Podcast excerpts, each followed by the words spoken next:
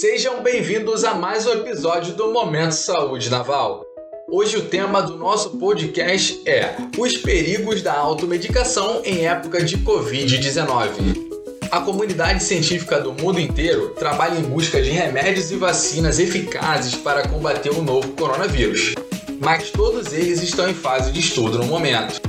Nesta época em que a doença nova traz ansiedade para a população, as pessoas podem tomar decisões erradas, como tomar remédios sem a prescrição médica e agravar o quadro de outras doenças.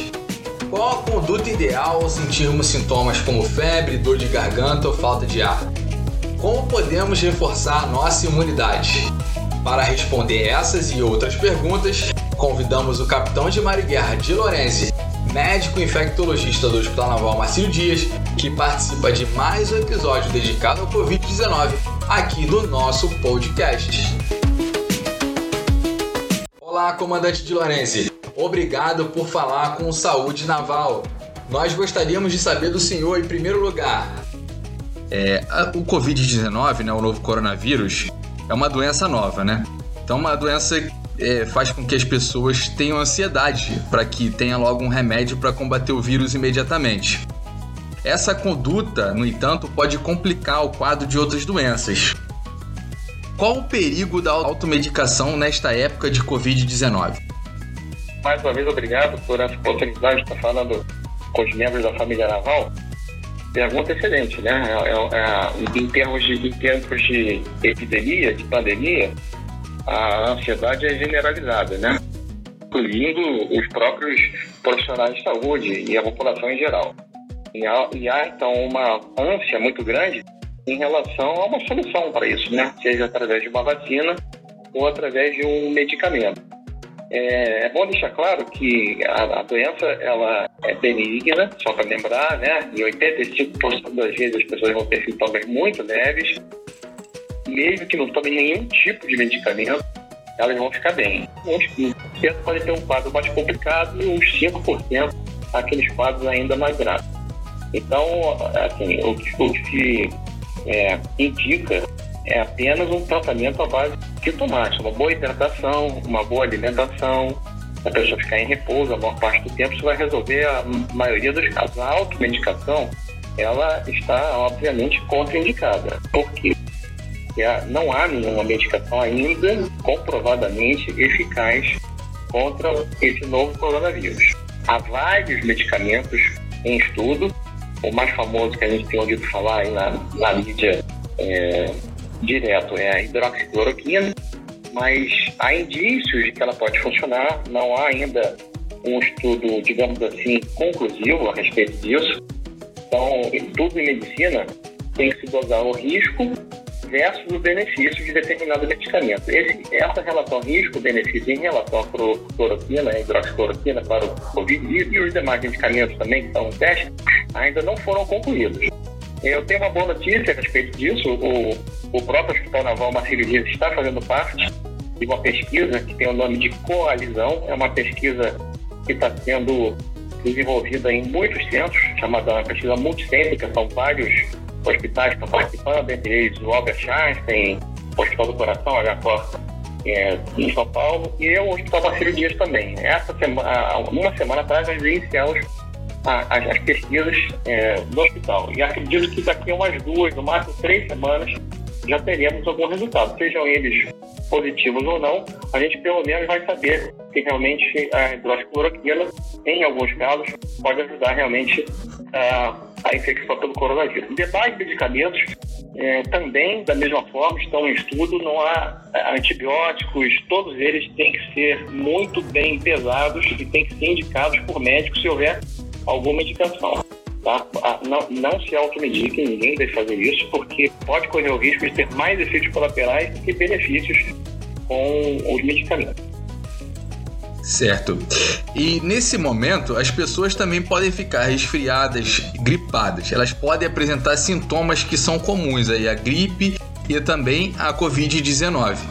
Mas neste momento, é, a ida ao médico, ao hospital, está restrita. Qual deve ser a conduta adequada para essas pessoas?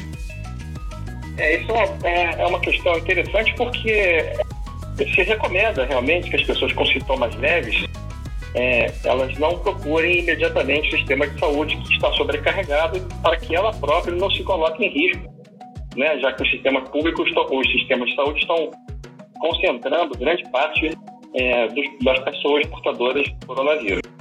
Mas isso também tem um limite, né? A, a, pessoa às vezes pode ter dificuldade de identificar em si própria ou em algum familiar o que seria um sintoma de gravidade. Então, as pessoas também que estão em dúvida ou que têm algum receio, elas podem sim procurar as unidades de saúde, que elas devem se deslocar sempre usando uma máscara, uma máscara artesanal que ela pode fazer em casa. Isso depois a gente pode falar um pouco mais de detalhe, é, mas pode protegê-la e proteger outras pessoas também. E usar sempre o álcool gel no bolso, no transporte, ao chegar à unidade hospitalar e fazer uma consulta. Então, é, se ela tiver algum sintoma muito leve, uma pequena tosse, tem falta de ar, com febre de 7,5, realmente não há necessidade de imediatamente procurar o, o sistema todo. Mas, se ela tiver em dúvida, ou se ela tiver com outros sintomas, que ela não sabe se aquilo é, é coronavírus ou não, isso é, é, comum, né? As pessoas não têm, às vezes, como fazer um autodiagnóstico, a parte não tem como fazer isso, fica na dúvida. Na dúvida, procure sim o auxílio médico é, e para para tentar esclarecer o que está acontecendo naquela situação específica. Uma outra questão também é que a automedicação ela pode também gerar risco para as pessoas. Afinal, o Brasil está passando por algumas epidemias, né? Que é o caso da dengue, da influenza e do próprio Covid. Como a automedicação pode prejudicar essas pessoas? Pois é, é o que a gente já havia, de certa forma, comentado, né? O Brasil, ele é, uma, é, um país tropical, né, e afetado por diversas doenças endêmicas e algumas epidêmicas, né, é, e no caso que a gente está falando do coronavírus é uma pandemia, está afetando todo o planeta. Mas existem é, situações locais, no Rio de Janeiro, por exemplo, em outras cidades também, há, há casos de chikungunya, de zika, de dengue, ou doenças endêmicas também, como tuberculose, pneumonias eventuais que podem acontecer. Então, algumas dessas, desses, então, dessas infecções, elas têm sintomas muito parecidos, febre, dor no corpo. Então, é, a, pessoa tem uma tendência a, a, iniciar um analgésico. Isso não há nenhum problema, analgésico comum, tipo paracetamol, uma dipirona, desde que a pessoa não tenha nenhuma alergia. Isso é uma coisa aceitável, eu diria. Mas tem um limite, né? A pessoa, se ela não estiver melhorando naquelas primeiras horas, após, ou, enfim, ou passando um dia, digamos, que ela está tentando só se manter em casa com analgésico, hidratação, ela tem sim que procurar o médico para fazer um diagnóstico diferencial, né? que é ela identificar, ou tentativa de identificar pelo menos o que está acontecendo com ela naquele momento. Os tratamentos, embora é, sejam a base de sintomáticos, eles são bastante diferentes no que, no que se refere a prognóstico, a contagiosidade. Algumas orientações são completamente diferentes. Então, tem sim que procurar um auxílio médico e não fazer automedicação de forma nenhuma, a não ser realmente esses casos que a gente já comentou aqui, um analgésico simples, um antipirona, um paracetamol, se a pessoa não tiver nenhuma alergia, não tiver gestante, ainda assim tem que tomar cuidado, mesmo com isso. Até porque em, alguns casos também, a pessoa fica tomando muito frequentemente um, uma, um antitérmico, por exemplo, e a doença não consegue se. A doença não se manifesta, ela mascara a doença, não resolve, obviamente, não cura a doença, mas pode adiar a procura ao médico. Então, tem que tomar cuidado. A pessoa realmente tem que, ao se medicar, ela tem que estar ciente de que isso é uma coisa muito limitada e que não pode demorar muito tempo a procurar um serviço de saúde. Em relação também à prevenção e ao reforço da, é, da imunidade, existem muitas vitaminas, né? O caso da vitamina C, da vitamina D, do própolis. Reforçar a imunidade é sempre importante, mas até para ingerir vitaminas tem de se ter cuidado, não é isso, comandante? É isso mesmo. Você tem toda a razão. as vitaminas, elas, se a pessoa tiver uma boa alimentação em casa, não ficar comendo só feijão com arroz, batata frita e bife, né? Ou, ou algum outro tipo de proteína, ela pode ter alguma deficiência em vitaminas, né? Que estão mais presentes em verduras e frutas. Mas se ela tiver uma alimentação bem balanceada, incluindo aí vegetais bem variados, de diversas cores, né? Tomate, alface, espinafre, enfim. Assim por diante, frutas, ela não, em geral, não há necessidade de um suplemento vitamínico. E você lembrou bem, algumas vitaminas, como é o caso da vitamina, por exemplo, vitamina D, vitamina K, vitamina A, em excesso, elas podem fazer mal, sim. Elas são substâncias químicas, afinal de contas. E o organismo, às vezes, tem algum limite em eliminar o excesso dessas, dessas vitaminas, e isso pode, de certa forma, se acumular no organismo e, em alguns casos, pode fazer mal, sim. Só lembrando, por exemplo, a vitamina C, que é, é, é o ácido ascórbico, é um ácido, é um ácido muito leve. Muito, muito provavelmente não vai fazer mal a ninguém, mas uma pessoa que tem uma, uma sensibilidade muito grande no estômago, a acidez, ela pode ter problemas se tomar doses grandes de vitamina C. Como um exemplo, né? Mas é muito bem lembrado, isso não deve ser feito não. Produtos naturais como própolis, eles não têm, na sua grande maioria, nenhuma comprovação científica de que funcionam em geral, não tem contraindicação, mas há que se tomar cuidado, porque alguns produtos, mesmo naturais, eles contêm substâncias químicas, né? Então tem que ver qual é o produto natural, né? Se a pessoa tiver alguma dúvida, ela tem que ver no rótulo o que, que compõe aquele produto natural, porque ser natural, isso tem que ser lembrado, não significa ser isento de substâncias químicas, né? Se funciona porque tem alguma química ali que está fazendo algum efeito.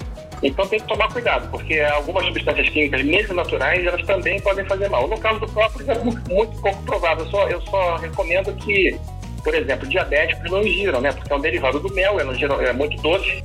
Né? É, é, a não ser que seja o própolis muito, assim, digamos, purificado, né? Mas em geral ele vem associado à, à glicose. Então tem que tomar cuidado, a pessoa que tem diabetes ou obesidade, para não ingerir aqui uma quantidade é, excessiva.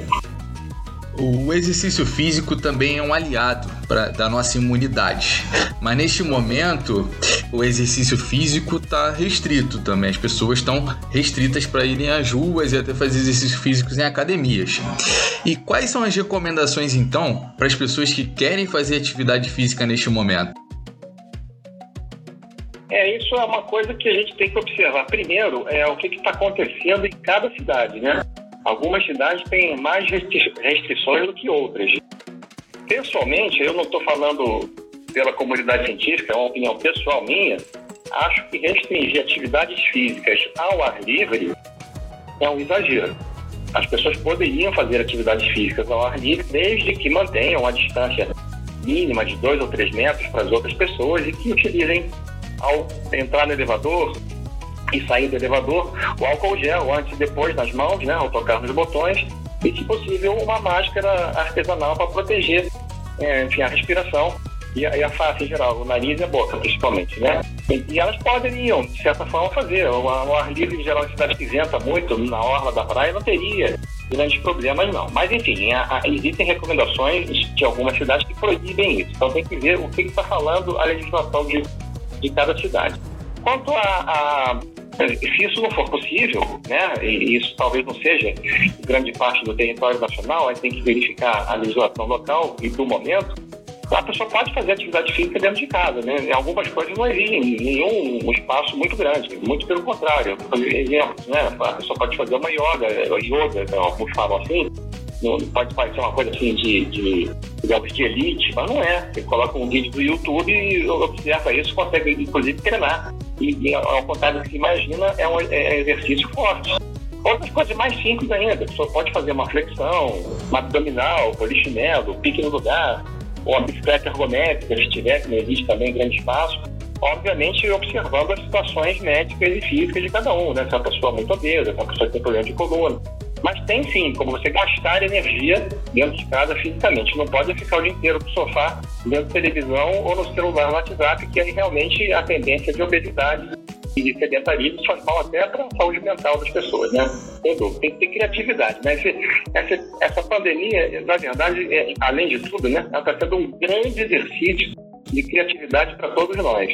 E isso aí é parte disso. A pessoa tem que inventar uma forma de gastar atividade física dentro de casa. Não é difícil, mas tem que ter uma certa autodisciplina para isso sim. Reservar ali alguns minutos do dia para a sua atividade física. É, o senhor gostaria de deixar um recado final para a família naval relacionado ao Covid? Gostaria. É, primeiro que a gente é, estamos num momento em que é possível, em diversos locais do mundo, não só no Brasil, em que algumas atividades é, comerciais e de trabalho come, recomecem a funcionar. É, então, nesse momento, as coisas têm que ser com cuidado, têm que ser com calma. O distanciamento social ainda está indicado, as pessoas devem evitar aglomerações. Né? Não significa ficar é, obrigatoriamente em isolamento dentro de casa, mas a pessoa, ao andar na rua, ela tem que sempre manter uma distância das outras pessoas, evitar aglomerações é, nos transportes. Se isso for inevitável, as pessoas podem e devem utilizar uma máscara artesanal. Isso é, não é qualquer forma de fazer. A máscara artesanal é uma máscara que protege o nariz e a boca e que não precisa ser uma máscara cirúrgica nem uma máscara N95, porque essas são reservadas para os profissionais de saúde. Mas a pessoa pode fazer em casa com muita facilidade. Isso tem no site da Anvisa, tem alguns vídeos de YouTube das universidades ensinando como é que se faz. É, simples, baratíssimo, é custo quase nenhum. Geralmente a pessoa usa algum tecido que tem na própria casa mas aquilo ajuda a proteger.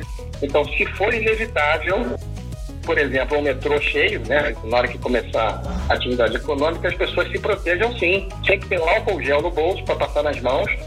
Tentem sempre manter uma distância a máxima possível de outras pessoas.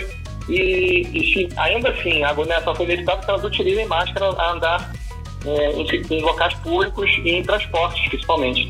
Aqui no Rio de Janeiro, por exemplo, é, já tem uma um decreto do prefeito, da prefeitura, tornando obrigatório, a partir de quinta-feira, o uso de máscara em locais públicos. Outras cidades talvez adotem isso também. Então, preparem-se, porque isso talvez seja uma exigência é, em curto período de tempo em diversas cidades do Brasil. É essa a última recomendação que eu queria dar. Quer dizer, vamos recomeçar as atividades possivelmente, mas a, o distanciamento e os cuidados é, com as mãos e com a lavagem das mãos e, e, a, e, o uso das máscaras ainda se mantém recomendado. Por favor, não é hora de relaxar ainda. A, a nossa epidemia ela ainda está em ascensão, não está estabilizada nem em declínio. Muito cuidado, por favor. Obrigado pela entrevista, comandante. O Saúde Naval agradece a contribuição do senhor para a saúde da família naval. Até a próxima! Acompanhe todos os episódios do Momento Saúde Naval no nosso site. Acesse www.saudenaval.mar.mil.br e aguarde os próximos áudios do nosso podcast.